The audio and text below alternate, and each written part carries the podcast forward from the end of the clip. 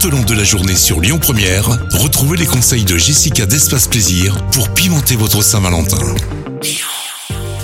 Donc le deuxième conseil pour pouvoir du coup euh, profiter pleinement de cette Saint-Valentin et tout simplement raviver son couple, ça va être d'un d'anticiper et d'organiser du coup les rendez-vous amoureux, puisque du coup euh, voilà quand on a notre petite routine, notre vie quotidienne, euh, le travail, peut-être les enfants, on n'a pas forcément le temps de penser à son couple, donc on pense à prendre rendez-vous avec son ou sa partenaire, c'est très important.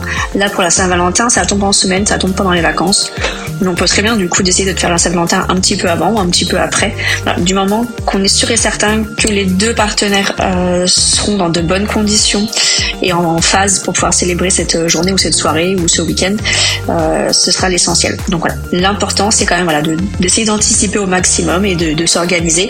Parfois l'effet surprise et les sorties spontanées euh, sont, sont, très bien, mais du coup on n'aura pas tout sous la main, on n'aura pas tout prévu pour que ce soit un très bon moment. Ne pas non plus quand même non plus trop se mettre la pression. L'important c'est quand même d'être avec son ou sa partenaire. Hein.